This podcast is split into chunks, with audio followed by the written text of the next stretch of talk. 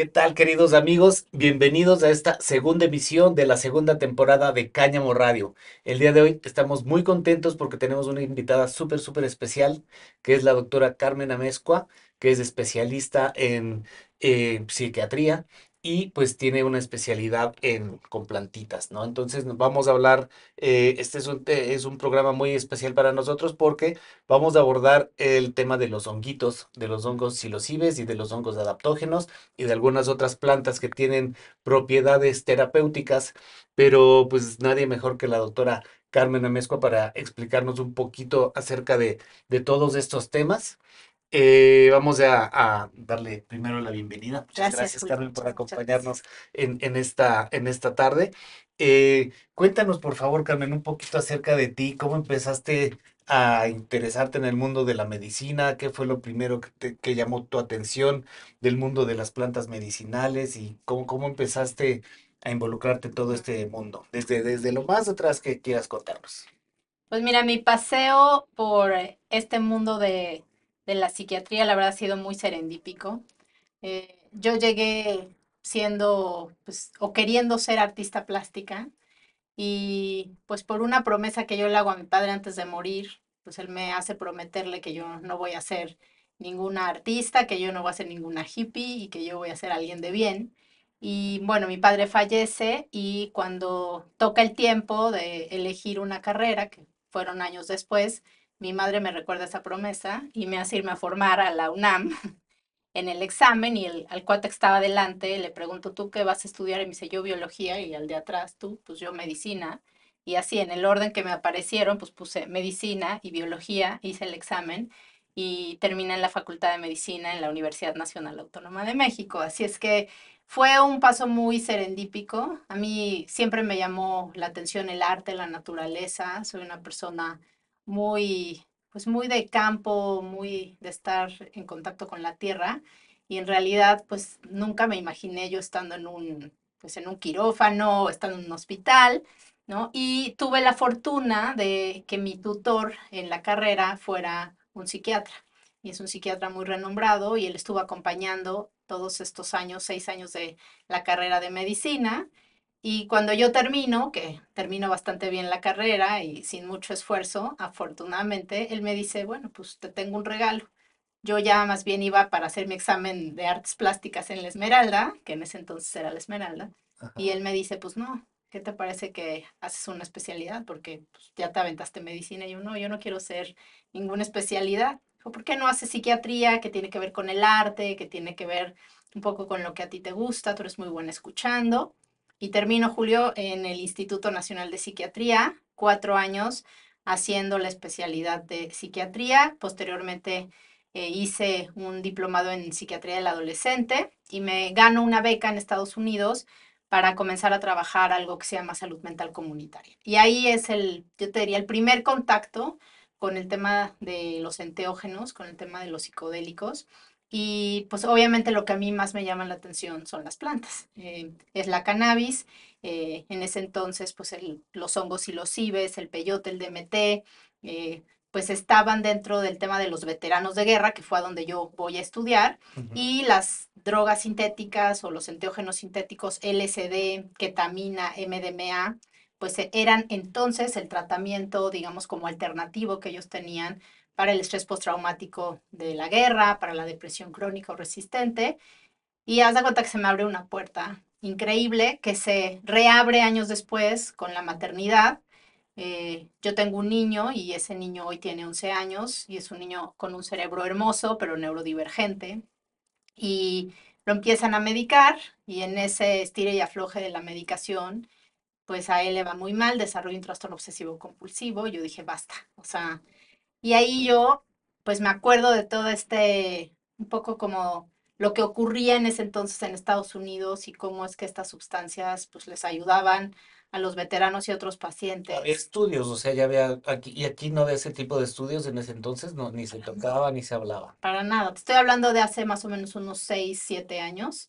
Y, y yo dije, yo paro con la medicación y yo le voy a entrar a otro tema. Y comienzo a indagar y comienzo a meterme en el tema que hoy tengo en la consulta, que se llama psiquiatría integrativa que rescata mucho del trabajo de plantas, de herbolaria, del trabajo eh, con ciertos elementos de la naturaleza, en este caso, lo decías tú, adaptógenos, enteógenos para el tratamiento del déficit de atención, de la neurodivergencia, de la depresión, de la ansiedad. Y así es como yo llego finalmente a las y, y, empezaste, digamos, a, a poner en práctica este tipo de, de conocimiento ya estando acá. Sí, yo te digo que siempre he sido una amante de la botánica. Siempre con mi padre íbamos de pesca y a mí pues me gustaba observar lo que había alrededor, me gustaba recolectar muchas veces las plantas, eh, preguntar el por qué, el para qué. La gente que vivía en los pueblos también, yo era de las que se acercaba y preguntaba y para qué sirve y cómo lo usas, ¿no? Siempre. ¿Cómo se cura la gente en donde no hay doctores, no? Siempre el tema medicinal en la comunidad me gustó y pues haz de cuenta que eso ya uno lo tiene como tatuado y me llevó cuando empecé yo la búsqueda para con mi hijo, pues a estas otras oportunidades con las plantas. Y pues bueno, como buena psiconauta y de joven, pues claro que yo era también una gran conocedora de las plantas, de los enteógenos, y me gustaba, sobre todo por el tema de la creatividad y lo que a mí me generaba en la cabeza este tipo de sustancias, ¿no? Y, y es así como empiezo a estudiar, estoy terminando justo, voy la siguiente semana a Denver a terminar mi certificado en terapia asistida con psicodélicos y pues muy contenta de ver que cada vez más mexicanos, más latinos están ya teniendo esta certificación y esta eh, pues esta expertise realmente en poder trabajar y manejar de forma terapéutica con lo que son psicodélicos, enteógenos y plantas. Claro, y hace ratito hablábamos un poquito antes de iniciar la grabación eh, acerca de la diferencia muy importante que existe acerca del de, eh, uso terapéutico y el uso lúdico, recreativo de este tipo de materiales, digamos, ¿no? ¿Qué nos puedes decir de eso, no? Porque digo, tu, tu approach es, ha sido terapéutico, digamos, pero pues también existe el uso, eh, digamos, eh, generalizado de este tipo de, plantas y pues muchas veces a, los que nos a lo que nos enfrentamos eh, los usuarios es que pues no hay información al respecto. Ahora sí hay más información que antes, pero pues, digo, cuando yo era más joven, pues era pues digamos que toda la información acerca de estos temas, pues tenía que venir de alguien que los hubiera consumido, que hubiera ido a Huautla, que hubiera ido a San José del Pacífico, estos lugares míticos, ¿no? Donde se ha practicado también este tipo de ceremonias y este tipo de medicina, ¿no? De manera muy tradicional. Y ahora, y ahora que lo estás, bueno, que, que se está saliendo, que se está formalizando, ¿no? De alguna manera todo, todo este conocimiento, pues yo creo que es muy valioso, pues también que las personas se acerquen a, pues a fuentes confiables de información como, como eres tú. Y, y bueno, pues por supuesto que, que, a través de Cáñamo Radio nosotros tratamos de, de, acercar este tipo de conocimiento a toda nuestra audiencia. Nosotros, como sabes, eh, hablamos aquí principalmente como la columna vertebral de, nuestra comunicación tiene que ver con la cannabis, pero pues también con, con otras plantas que, acompañan esta, esta cultura. Eh, por ejemplo, por la parte de la cannabis, ¿qué es eh, el valor terapéutico que tú has encontrado? Si quieres, a grandes rasgos, porque para adentrar un poco en, los honguitos y en otras plantas, pero acerca de la cannabis, ¿qué valor terapéutico tú has encontrado que ha sido así como muy contundente, que digas, bueno, es que esto funciona para ciertas cosas, ¿no? Pues mira, yo me enamoro de la cannabis hace más o menos eso, unos 6, 7 años, eh, y me enamoro de ella en el sentido médico, cuando comienzo a ver todos los beneficios que hay para mis pacientes. Eh, tú lo decías, mi, mi campo es la psiquiatría, es la salud mental. Y si hay una planta que puede beneficiar a la salud mental sabiéndola utilizar, sin duda es la cannabis, ¿no? Y hablabas también y me preguntabas sobre el tema recreativo, sobre el tema medicinal y me parece que la cannabis es uno de los ejemplos más hermosos que hay para poder ejemplificar esto, ¿no? Es una planta que puedes usar para pasarla chido, pero también cuando tú estás viendo un paciente que tiene ansiedad generalizada, que tiene insomnio grave, que tiene incluso cáncer, que tiene diabetes, hipertensión, y sabes y hoy entiendes que esta planta tiene más de 1650 y tantos elementos que están dentro de ella, incluyendo cannabinoides, que hoy se han ido aislando, más de ciento y tantos cannabinoides, THC, CBD, CBG, CBN, etcétera, y ya vamos identificando cuál es el receptor, para qué sirve, cómo es que actúa, pues te maravillas del tema de la botánica de esta planta que sin duda puede ser un gran recreativo, pero que como yo les digo a los pacientes, hay que saber respetar y hay que saber cómo poner esos límites, porque todo el tema científico, y tú has caminado conmigo en el camino de la legalización, la regulación de todo este tema de la planta, de verdad, cuando te metes al tema médico es muy frustrante, ¿no? Que por un mal manejo del tema recreativo no avance la ciencia y los pacientes que realmente requieren un valor terapéutico desde la planta, no lo adquieran, ¿no? Hoy tenemos un reglamento de la cannabis, tenemos una ley general de la salud que afortunadamente autoriza la cannabis como una, medicina. ¿Y qué pasa, Julio? Que no tenemos hoy fármacos cannabinoides. ¿Por qué? Pues porque obviamente no hay campo, no hay una siembra, no hay, o sea, y creo que es el ejemplo perfecto, la cannabis, para podernos meter al tema que hoy me invitas a hablar, que es el tema de los hongos, porque está pasando exactamente lo mismo. Hay un tema recreativo que sin duda lo conocemos y lo hemos visto y platicábamos tras bambalinas, ¿no? De los famosos chocongos en las bodas, ¿no? Está muy de moda ahora, ponen los chocongos ahí y de repente, ¿no? Pues la abuelita que pues va a la mesa de dulces, ¿no? Le encantan los chocolates. Y le encantan, ¿no? Pues agarra dos, tres, ¿no? Y hemos visto, lamentablemente, casos de pues malos viajes, casos tristemente de efectos secundarios cardiovasculares por el consumo de este tipo de sustancias, que además también tenemos que ser muy claros, no sabemos hoy si realmente son chocongos con psilocibes, ¿no? Que son secos, los pulverizan y luego los mezclan con el chocolate, o como lo hemos visto y hace yo creo que un par de semanas que salió este estudio maravilloso mexicano que testea todas las sustancias que se daban en los raves. Y entonces nos damos cuenta que pues hay obviamente no solamente psilocibina, no solamente MDMA, no solamente LSD o cannabis, sino fentanilo, sino cocaína, sino otros elementos que pues realmente ponen en riesgo la salud. Entonces, el tema recreativo de los hongos, ¿no? es exactamente lo mismo que veíamos antes con la cannabis, ¿no? Este, ¿qué pasa ahora? Que todo el tema medicinal se está construyendo para poder tener una medicina basada en una sustancia que ha sido reconocida como la psicoestimulante o la causante de los cambios tanto estructurales, ¿no? celulares a nivel del sistema nervioso central que se llama psilocibina.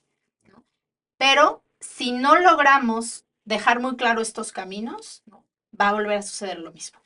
Va a haber un rezago, va a haber un alto y la gente que hoy se puede beneficiar de un tratamiento con psilocibina no lo va a poder recibir. Lo mismo que con mescalina, con DMT y con todas las sustancias que vemos. Entonces, creo que es un camino que tenemos que reconocer en la historia, qué fue lo que hemos hecho bien con la cannabis y qué no hemos hecho bien para no repetir con los enteógenos que siguen en la lista, ¿no? Lo mismo que hemos cometido con la cannabis, ¿no? Entonces, hay en investigación, yo te puedo decir que en los últimos 10 años, el avance científico que hay sobre los hongos en particular, que ahorita vamos a hablar, que la gente se confunde, adaptógenos, enteógenos, no sabe qué está consumiendo, ¿no? Este, pero el avance que ha habido en particular con los enteógenos es impresionante. ¿Y por qué se ha dado eso?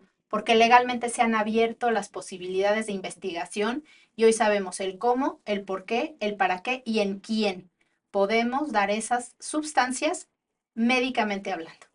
Claro, sí, obviamente me imagino que cuando una persona llega a consulta, a terapia, pues se le hace un historial clínico, se le hacen una serie de preguntas para ver si no tiene algún este padecimiento previo que pueda ocasionar pueda ser un factor de riesgo a la hora de utilizar este tipo de, materiales, ¿no?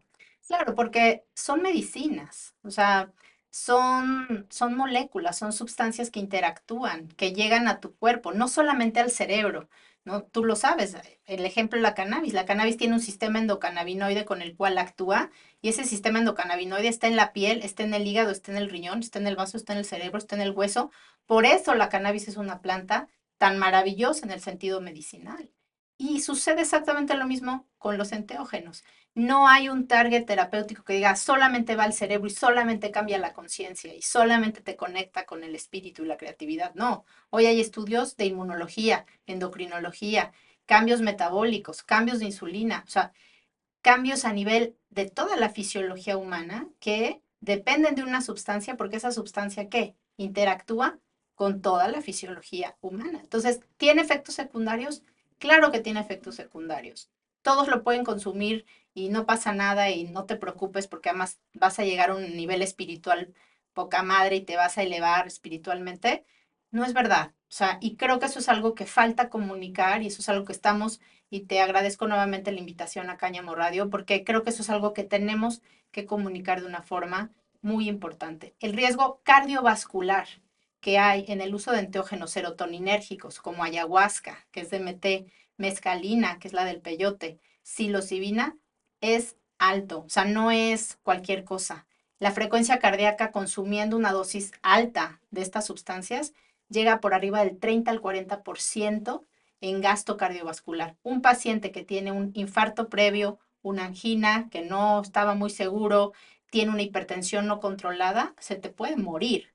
Y hay gente, y tú lo sabes, ¿no?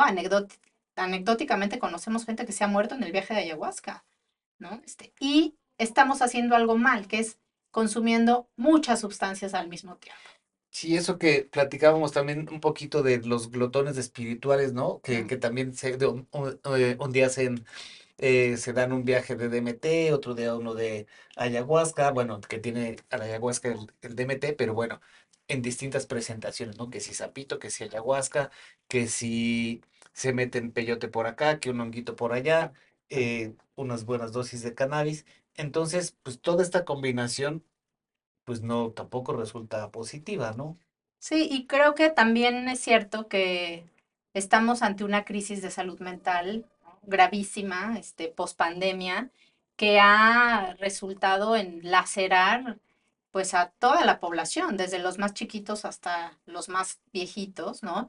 Y hay una vulnerabilidad mayor, la gente está ávida de sanar su estado emocional, está ávido de sentirse tranquilo, de no estar con el tema de la economía, de no estar con el tema de la salud, de no estar con el tema del duelo, de no saberse otra vez encerrado, ya cualquier cosita empiezas a toser, te ven feo, o sea, de verdad estamos viviendo una cosa tremenda. Y eso ha hecho un semillero de chamanes, chamanes, guías espirituales, gente que yo a veces de verdad digo, ni siquiera han estudiado ni la planta, ni la comunidad, ni el tema de la psique, ni el tema médico, y que están a cargo de grupos que van de grupos de 30, 40, 100, 150 personas, a los cuales les dan eso, sapo, ayahuasca, hongos, este, Ojalá fuera puro natural, pero además hay sintéticos LSD, MDMA, ketamina, TUSI, TUSIBI, o sea, y es de verdad, como lo decías, ya un tema de no parar. O sea, ¿por qué? Porque la gente necesita,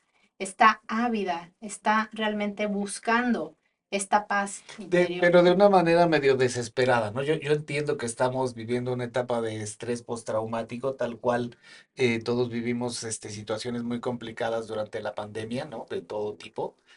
Y, y sí, bueno, yo siento que, que ha habido una tendencia, un boom digamos, acerca de estas sustancias, pero también con, este boom viene mucha desinformación, que justamente es lo que tratamos ahorita de, de, contrarrestar a través de este tipo de contenidos, ¿no? Que la gente sepa, que la gente tome conciencia y que la gente tome responsabilidad, sobre todo a la hora de, de acercarse a este tipo de productos, ¿no?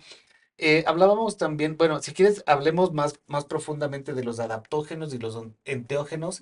Eh, ¿qué tipos de, de, hongos hay que son ahora populares, como el melena de león, que es el cola de pavo, que esos tienen ciertos este, eh, características que pueden ayudar a hacer como a reenchufar ciertas conexiones de nuestro cerebro. ¿Cómo es que funcionan estos hongos? Y, y también saber, por ejemplo, si, si el cuerpo humano cuenta también con, pues, con estos receptores como los cannabinoides para los honguitos, ¿no? Mira, es, es, creo que nos vamos a ir un pasito atrás para hablar de, de lo que es la herbolaria mexicana. México es el segundo país a nivel mundial con mayor diversidad o biodiversidad en cuestión de plantas medicinales. Dentro de estas plantas medicinales tenemos las comestibles que nos van a dar ciertos nutrientes o que van a aportar no solamente los nutrientes y minerales, etcétera, sino que también pueden llegar a tener una parte como clínica, una parte de medicina cuando tú consumes ese alimento.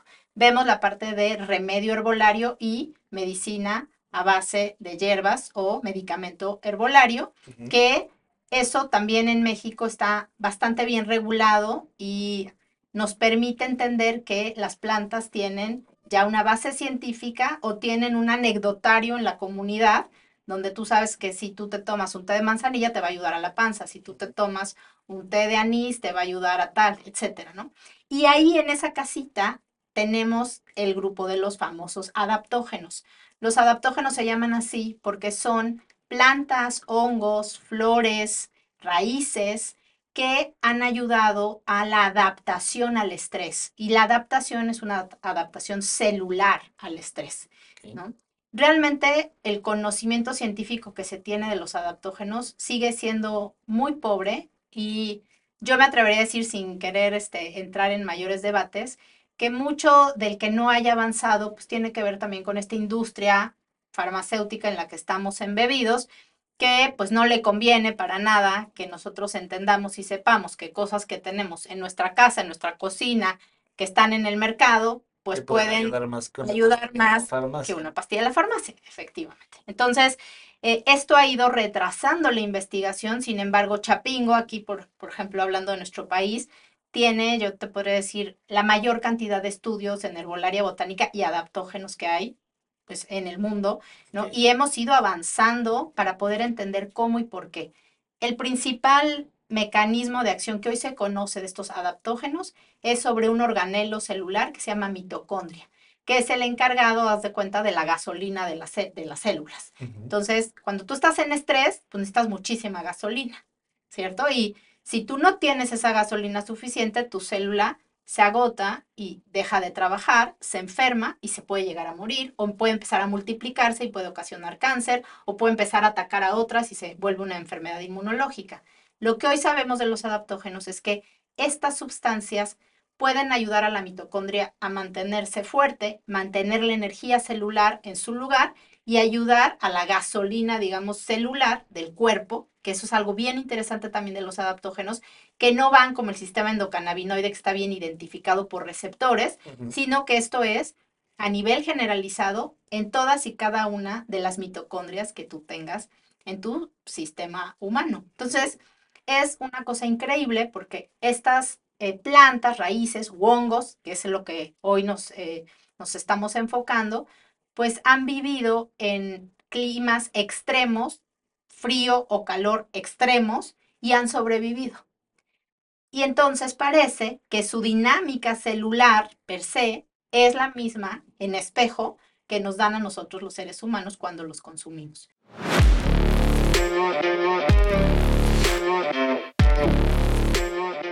Este es Fungibar.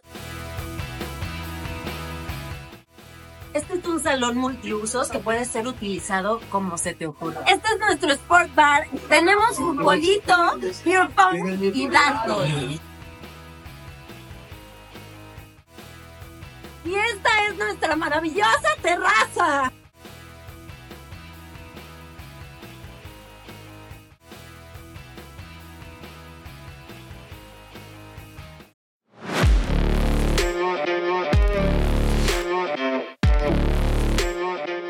Entonces, ginseng, equinacia, los hongos famosos que me acabas de decir, reishi, melena de león, maitake, cola de pavo, cordyceps, que famosísimo ahora por la serie de Lost of Us, ¿no? O sea, todos esos son adaptógenos que ayudan al cuerpo a diferentes, ¿no?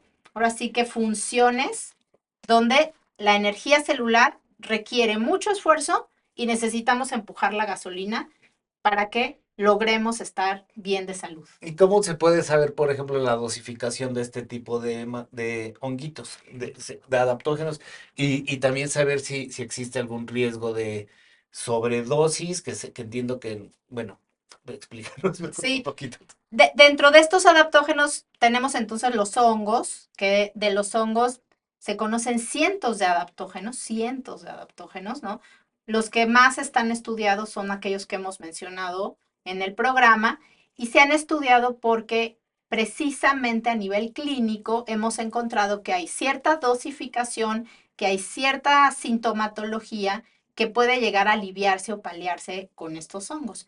Y yo también creo que eso es un tema muy importante el que tenemos que ponerle como voz, que es la autoprescripción versus una buena valoración médica. Imagínate que de estos cientos de hongos, pues tú te sientes mal, te duele la cabeza, estás con falta de energía, no tienes libido, este, te duele la panza, estás inflamado, ta, ta, ta, ta, ¿no? Y tú tienes por lo menos 100 opciones de hongos que pueden ayudar a eso. ¿Cómo saber cuál? ¿Cómo saber cuánto tiempo? ¿A qué dosificación? ¿Y cómo hacerlo? Y esto es algo que afortunadamente expertos en medicina funcional, en medicina integrativa, es por lo que sabemos hacer. Entonces, identificar en el ser humano que te está viniendo a consultar qué tipo de sintomatología se observa, ¿no? Y traver- tratar de entender entonces qué tipo de adaptógeno puede ir para este paciente, es decir, va a individualizar la prescripción y la dosificación. Afortunadamente son sustancias muy inocuas, o sea, los efectos secundarios prácticamente tienen que ver con un tema del estómago. Hay gente que les da un poquito de diarrea o que les puede causar cambios porque hay un cambio en la microbiota, hay un cambio en la fibra, en la cantidad de agua, etcétera.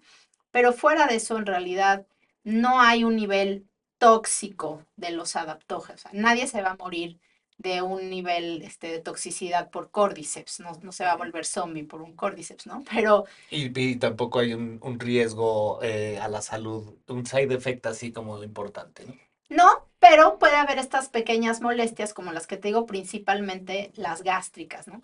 El cuerpo es muy sabio también. Entonces, cuando tú llegas a cierta dosis del hongo, del adaptógeno, pues inmediatamente tu cuerpo te dice, está ahí, Julio, ya no más, porque ya empiezas con diarrea, empiezas, ¿no? Ya no se ve el efecto de adaptar, sino comienza ya la propia planta, el propio hongo a decirte, oye, hasta aquí.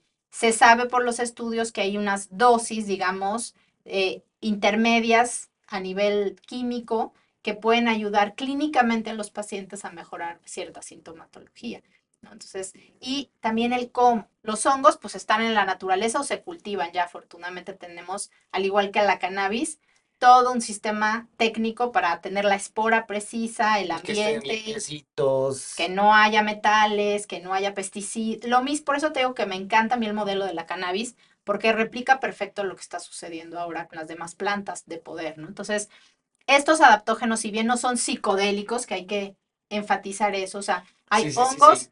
Que son hongos funcionales, medicinales, y hay hongos medicinales psicodélicos. Y Sí, son que justamente hay que hacer esa, e- esa división, ¿no? Por eso preguntaba si, si acerca de los adaptógenos particularmente puede haber una sobredosis, porque de los otros sí puede haber, ¿no? Sí puede haber, y ahí es lo que yo te decía de los efectos secundarios que te pueden llevar a urgencias o te pueden llegar, este, llevar lamentablemente a la fatalidad, a la letalidad, ¿no? En el caso de los medicinales funcionales no hay una toxicidad, puede haber efectos secundarios. Hay gente incluso que es alérgica, como mm, seguro tú has Como visto como a otras a otras plantas, ¿no? Otras cosas que consumimos, ¿no? Y hay gente que puede ser muy alérgica a los hongos y de plano, pues, ni funcional, ni si los ibes. O sea, hay gente que es alérgico a los hongos, punto, se acabó. Es una de las preguntas que les hacemos a veces a las personas cuando van a entrar en el tema terapéutico, porque si bien no hay una cruza este, perfecta, pero si la gente ya tiene una predisposición a ciertas moléculas del hongo, pues es mejor preguntar. La probabilidad de que te dé una reacción en la piel o que te pueda dar una reacción respiratoria es más alta que si no la tienes. Entonces, son como detalles finos que hemos ido aprendiendo a lo largo del camino de los hongos. Y, que bueno, y que no, y que no se aprenden solitos, ¿no? O sea, se requieren de su tiempo, de su base también, por supuesto, de, de todo el estudio que, que ya has eh, efectuado en la escuela, ¿no? Y, y, y cómo eso, pues, lo, lo llevas a, eh, pues, una información que se puede compartir a las personas de manera segura, ¿no? Para que las personas, pues, a la vez tomen mejores decisiones. Entonces, hablamos de adaptógenos y entonces los otros honguitos, eh, ya los enteógenos, hablamos. Eh, los enteógenos, eh, pues también hay muchas variedades, ¿no? Que si el derrumbe, que si el pajarito, que si... hay- había un montón que yo recuerdo en, en, desde hace mucho tiempo y, y ahora también este, descubrieron uno en Palenque, me parece, los Pacalín, sino algo así, que pues también resulta pues fascinante todo este mundo, ¿no? Porque además es como infinito. Sí, Y, y los honguitos, pues también está el micelio y todo esto que está ahí como conectando a toda la tierra de una manera o de otra, pues también es, es muy fascinante. no, hablar de, del reino fungi es, nos podríamos quedar aquí en cáñamo así episodios y episodios porque pues fueron los primeros organismos realmente en poblar la tierra y gracias a ellos, como bien lo dices, existe toda esta comunicación que hace que árboles, plantas, ¿no? puedan estar comunicados, puedan entenderse, puedan, este, es una cosa impresionante, ¿no? Y hablando de los hongos eh, o de los hongos eh, enteógenos, em, México también creo que pues tenemos la historia de María Sabina, ¿no? Este, esta mujer mazateca, esta indígena curandera mazateca, que la descubre Wasson, este cuate que también era un etnomicólogo, buscador de estas historias, ¿no? Sobre las comunidades y el uso de los hongos. Y el cuate encuentra, pues igual, serendípicamente, como yo encontré en la psiquiatría, encuentra a María Sabina y la hace figura pública y hoy es, pues, este, una marca registrada, casi, casi, ¿no? Eh, la historia de María Sabina, pues es triste porque, pues bueno, además de ser una mujer muy pobre en medio de un pueblo mazateco, con pues, el estado más pobre de la, del país, que ha sido el, el estado más pobre del país desde hace muchos, muchos, muchos años, ¿no? Pues la, la encuentra y ella, eh, pues dentro de esta cosmovisión mazateca, conocía a los niños santos, conocía el ritual que, que se vinculaba con los niños santos y ella consumía estos niños santos, estos hongos, para entrar en este estado de éxtasis y poder hacer tres cosas. Observar el futuro, ya sea de la comunidad o del paciente que la iba a ver. Identificar dónde estaban, porque los niños santos le decía dónde estaba el mal de la persona y entonces poderla ayudar a, decir aquí está el mal, aquí lo vamos a hacer de esta manera.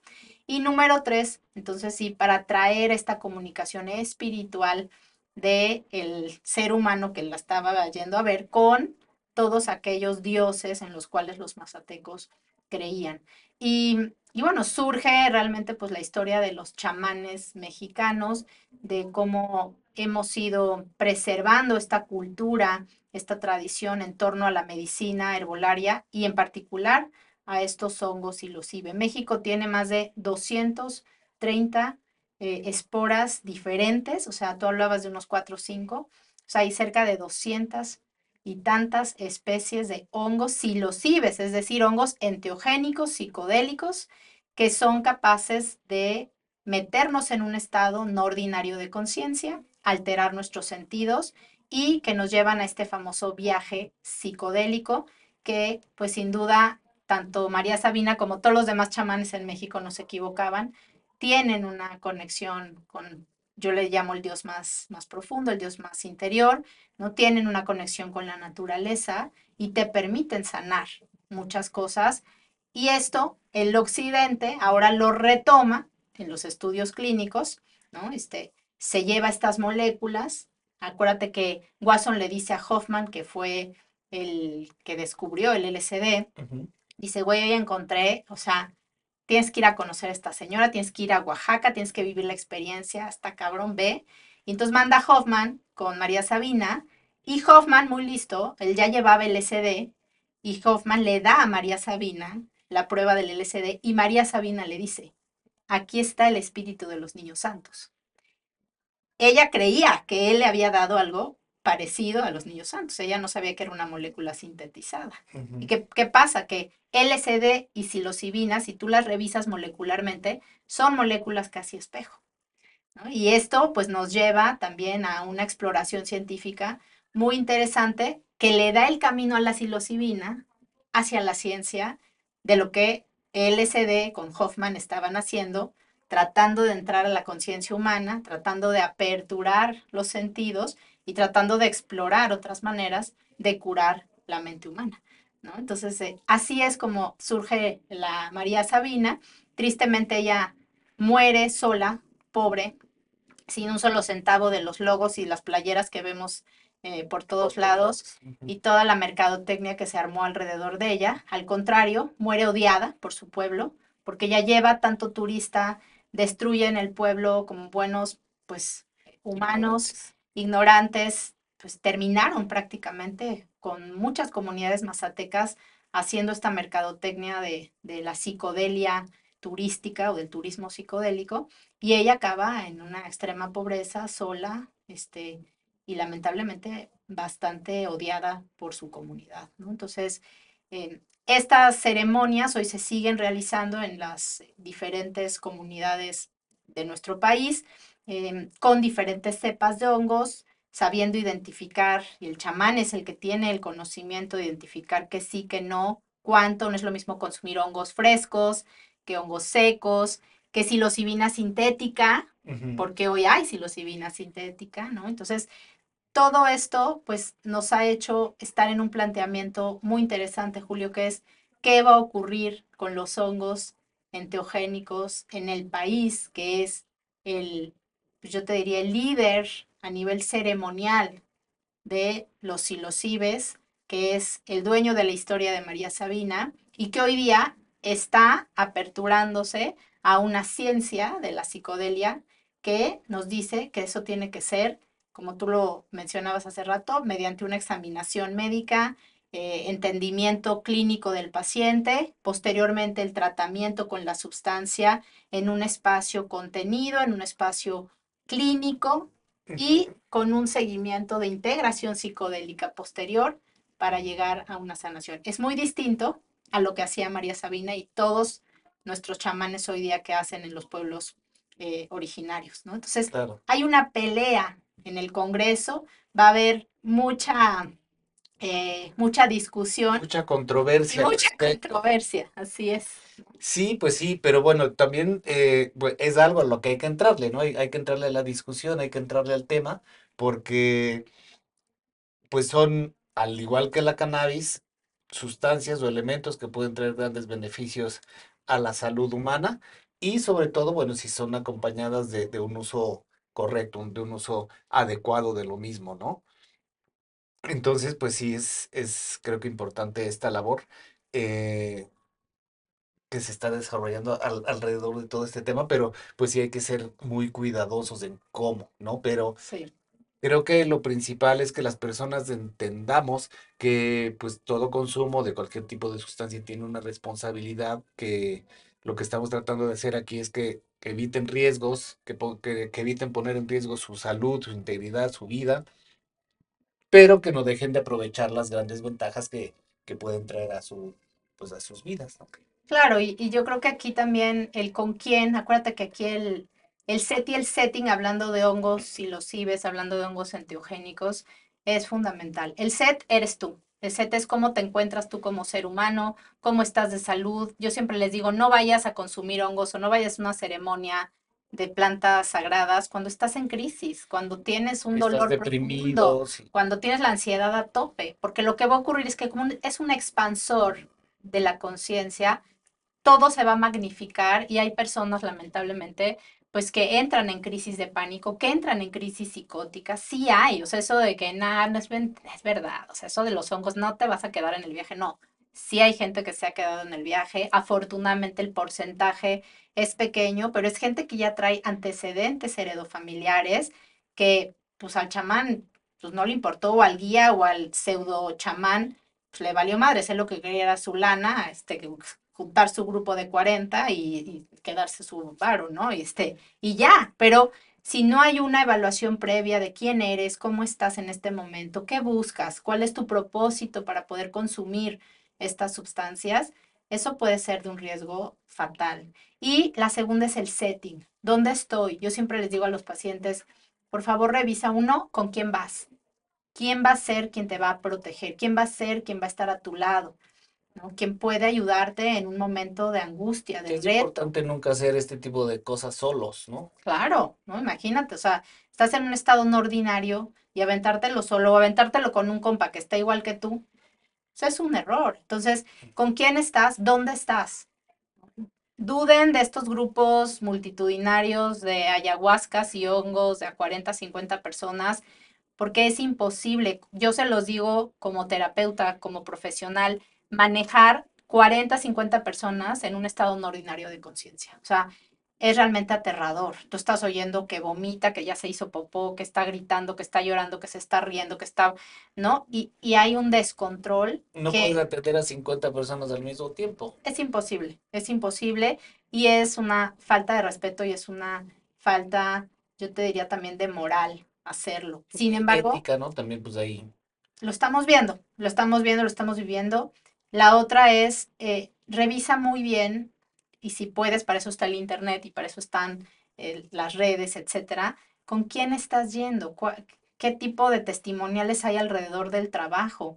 Eh, hablando de hongos, pues no tenemos tanto problema porque, digamos, entre comillas, pues son cosas que se cultivan fácilmente, hay ciertas esporas identificadas, ¿no? La gente que yo les diría, jamás vayan a recolectar con alguien que dice saber si no es alguien que sea micólogo, que sea experto, que sea chamán, porque hemos tenido casos de intoxicación y de muerte por hongos, no psilocibes, Que también hay muchos hongos venenosos Que hay que que hongos. identificar, ¿no? que son mortales, ¿no? Este, y que se parecen, hay hongos espejo también, ¿no? Y esto puede llevarte a la muerte. Entonces, ¿con quién estás? ¿Bajo, bajo qué resguardo estás? ¿Cuántas personas son? ¿Te preparaste tú? ¿Sabes qué vas a consumir? ¿Sabes qué efectos te va a causar, ¿no?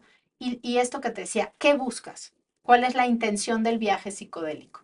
¿Para qué lo quieres hacer? Creo que eso en el tema de hongos es lo más hermoso y lo que te puede llevar realmente esta transformación de la psique que aparentemente estás buscando. O sea, tener muy clara la intención.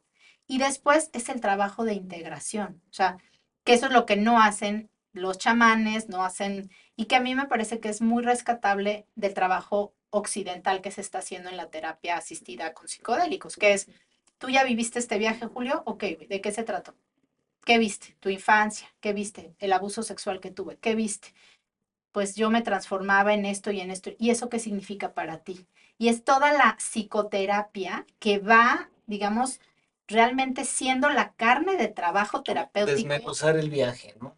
para todo tu futuro. Y eso es algo hermosísimo, increíble, ¿no? Yo tengo pacientes que han dejado de fumar, que han dejado las adicciones, o sea, esto de que la cannabis y estas sustancias son la, la puerta de entrada a otras drogas. Yo siempre les digo, para mí estas son las sustancias de salida para Claro. muchas drogas, ¿no? Este, el tabaquismo, el alcoholismo, eh, pacientes que han tenido problemas con cocaína, ¿cómo? ¿Por qué? No lo sabemos. O sea, la ciencia hoy no lo tiene claro, pero está sucediendo. ¿Por qué gente que no responde a tratamiento farmacológico tradicional de depresión responde a una sesión de una dosis de 2.5, 4 gramos de hongos psilocibes y está seis meses asintomático? ¿Cómo? O sea, ¿cómo? ¿Por qué? No sabemos, pero sabemos que estos son serotoninérgicos que cambian el sistema de la serotonina, que es el neurotransmisor de la paz, de la calma, de la felicidad. Y eso está dando, imagínate un periodo de seis meses que tú ya te gastaste en antidepresivos, psiquiatra, psicoterapeuta, TCC, terapia cognitivo-conductual, cinco mil, seis mil, diez mil pesos mensuales y con una terapia de hongos estás seis meses sin, sin síntomas. Pues cómo va a ser negocio para las farmacéuticas, no ¿no? es. Imagínense. Y sí, y justamente es a lo que nos enfrentamos, ¿no? Como que esta información se queda siempre en lo oscurito, no, no quieren que nos enteremos. Y, y yo, yo la verdad te agradezco mucho que, que estés aquí compartiendo con nosotros este día todo el, el bagaje que tienes, la verdad está súper interesante, súper padre. Y te quiero preguntar una cosa más. eh, por ejemplo, los productos que existen ahora en el mercado, porque ya hay, eh, digamos, En Estados Unidos hay marcas que tienen eh, honguitos de, desde adaptógenos hasta psilocibes y de distintas cosas, ¿no? Ujú. ¿Cómo la gente puede saber qué productos son seguros, qué productos no son tan seguros? Hablando de recreativo, no necesariamente de, de terapia. eh, porque digo, también yo, yo entiendo que muchas personas son curiosas y no todos van a, a someterse a una consulta, y sobre todo si ya algunas personas tienen alguna este, experiencia previa, ¿no? O sea, ¿qué, qué tipo de productos hablábamos, este, si- que si ya hay marcas o fórmulas patentadas eh, acerca de estos productos, ¿tú conoces alguna que, que puedas decir que es confiable o algo así? ¿Nos puedes hablar un poco de esto? Mira, en cuanto a hongos adaptógenos, recuerden hongos medicinales, funcionales, es decir, que van enfocados al tema de alivio, o mejora o adaptación al estrés. eh, México tiene una muy buena regulación y hoy los considera suplementos alimenticios. Hoy no son remedio herbolario, hoy están en una clasificación que permite que sean suplementos alimenticios, entran como alimento, digamos, ¿no? Esto ha hecho que varias marcas traigan los extractos o la materia prima, sobre todo de Estados Unidos, de Canadá, y comiencen a hacer el producto y a, digamos, hacer toda la parte de comercialización en México.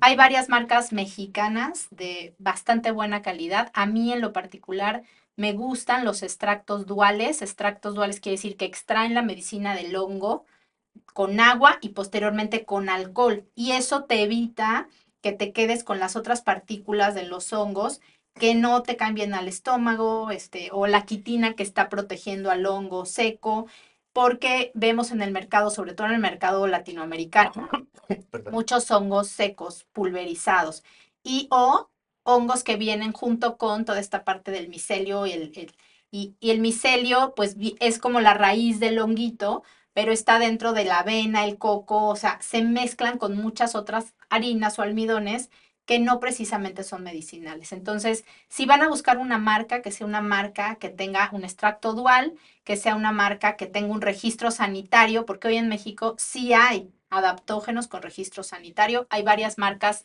que a mí me gustan y que la verdad uso bastante en el consultorio. Eh, pues por respeto no voy a mencionar las marcas, pero existen y son muy buenas. Y estamos viendo cómo hay realmente una revolución en la cuestión de adaptógenos en el país y en Latinoamérica, que va a ir, Julio, dándonos cada vez pues, más productos de mejor calidad en función a hongos funcionales adaptógenos. Hongos psilocibes es otro tema, que estamos hablando ya de los hongos psicodélicos, porque aquí sí no sabemos. Yo sí les pido que tengan mucho cuidado con el tema de los chocongos, por ejemplo, o con cualquier tipo de comestible con aparentemente hongos psilocibes. Acuérdense que la psilocibina ya se puede sintetizar y este es un, pues un sintético, es una ¿Se llama molécula. ¿Silocina? ¿Hay una silocina o, hay, o La psilocina es el, haz de cuenta, el activo. Una vez que entra al estómago la psilocibina, se convierte en la psilocina y la psilocina ya es el activo que genera los efectos psicodélicos. Entonces, lo que consumimos es psilocibina y el principio activo que se ha sintetizado es psilocibina, que en cuanto cae otra vez al sistema gástrico, se, por el ácido se transforma en psilocina y se vuelve activo pero estas sustancias son ya hoy sintéticas y tristemente en el país hemos estado observando por medio de estos estudios que yo le aplaudo muchísimo al que acaba de salir, ¿no?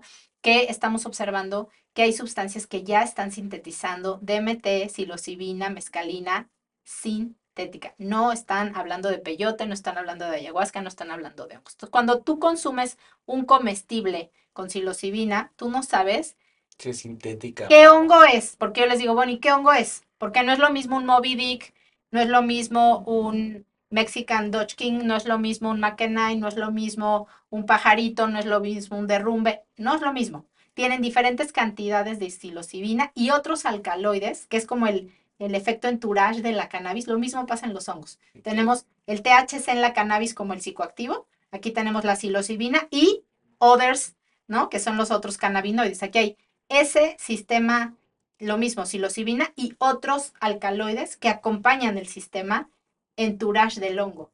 Entonces no es lo mismo consumirte un- una cepa de hongo chiquita a un sombrero grande, a un sombrero mini, a un... so- Claro. Entonces, ¿cuál estás consumiendo? ¿Cómo lo sabes? Este, es muy, muy complicado. Yo creo que en el tema de psilocibina tenemos realmente un camino muy grande que recorrer. Yo siempre acudo a micólogos expertos que tienen las cepas ya identificadas, ¿no? Este, repito, Chapingo, Politécnico Nacional, la Universidad Nacional Autónoma de México tienen excelentes unidades de micología donde hoy sabemos y podemos identificar esas cepas, esas esporas, podemos cultivar, porque además es facilísimo, entre comillas, hacer ese cultivo en laboratorio y entonces poder identificar qué estoy consumiendo y cuánto, porque lo que te decía, no es lo mismo el hongo fresco que el hongo seco. El hongo fresco me imagino que es más potente que el seco, ¿o no? No, la potencia es la misma, es el peso. O sea, el peso, obviamente, pues cuando tú te lo tomas eh, Con agua. con agua, pues es mucho más pesado, entonces, pues te tienes que tomar menor cantidad que si te vas a tomar unos hongos secos, que es la manera clínica más práctica de consumir los hongos y de entender la dosificación. Una dosificación de dosis microdosis, que si quieres luego hablamos en, otra, en otro capítulo de microdosis, eh, son por abajo del punto 5. Del punto 5 para abajo se considera una microdosificación. Del punto 5 al 1.5 es una dosis mild, una dosis media, que es lo que le ponen a los famosos comestibles o chocongos. Del 1.5 al 1. Al, del 1.5 al 3 ya tenemos la dosis full, es la dosis, digamos, donde tú tienes ya estos efectos psicodélicos del hongo. Y del 3 al 6, al 8, al 9 o al 10, ya está, yo le llamo la dosis chamánica, ¿no? En, O heroica. o heroica, ¿no? Este, que dosis realmente a nivel terapéutico no utilizamos así, pero que en las comunidades, pues como se los comen frescos, y además lo que te estoy diciendo, no, tú no sabes si ese hongo tiene cuánto de psilocibina y otros alcaloides, y van recolectando, y pues te puedes comer montones, y entonces llegan a dosis de 6, 8, 9 gramos de psilocibina con una sola toma, ¿no? Wow. Hoy muy bien, pues que es muy, muy, muy interesante. La verdad es que este programa hasta este momento ha sido de mis favoritos. Muchas gracias, Carmen. Eh, ha sido información muy, muy valiosa la que nos has compartido. Em, ¿de qué otras plantas podemos hablar así brevemente, como ayahuasca, peyote? eh, ¿qué otras plantas hay por allí que, que hay que considerar también, pues, una precaución en su uso? Pues to- todas hay que considerar una precaución. Las plantas de poder eh, van a ser, y, y te lo digo hoy en este capítulo, y esperemos que cuando en unos 5 o 6 años que Cáñamo Radio sea todo un éxito, eh, vamos a ver cómo la investigación con respecto a, por ejemplo, DMT, que es el compuesto que viene en la ayahuasca, este brebaje acompañado de la chacruna y el famoso yagé o el famoso em, bejuco, ¿no? Este, pues tienen un componente que produce también efectos serotoninérgicos.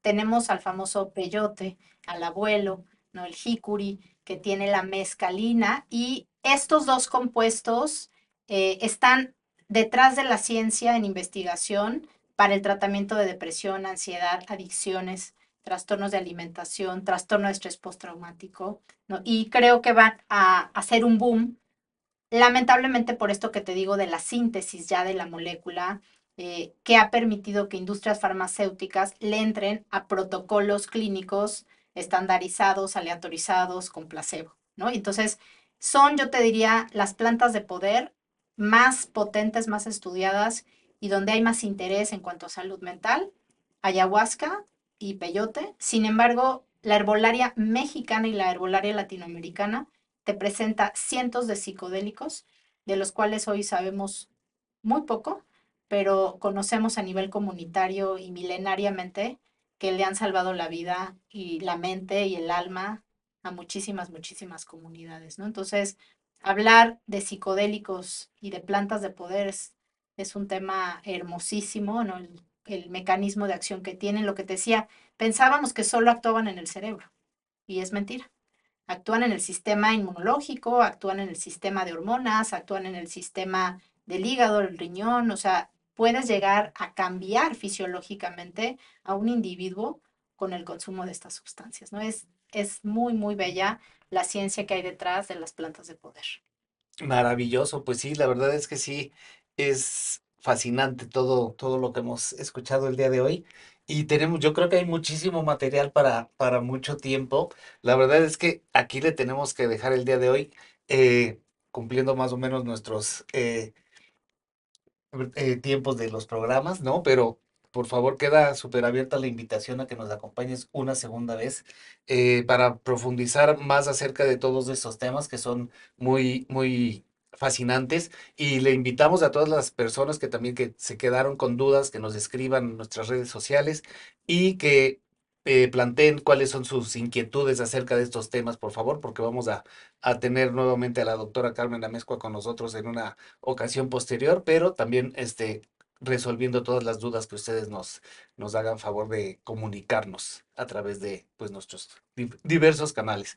¿Algo más que quieras agregar, mi querida Carmen? No, pues agradecerte, agradecerles a quienes nos están escuchando, este, que nos ayuden pues a compartir esta información. Creo que es, es vital. Estamos frente a una revolución psicodélica, pero esta revolución psicodélica va en estos dos sentidos, ¿no? En el sistema recreativo que debe de hacerse con un uso responsable, porque si no, nos dan en la madre a todos, o sea, nos dan en la madre en lo recreativo, a los que nos gusta, y también nos dan en la madre en la ciencia. Entonces, seamos responsables, ¿no? Seamos...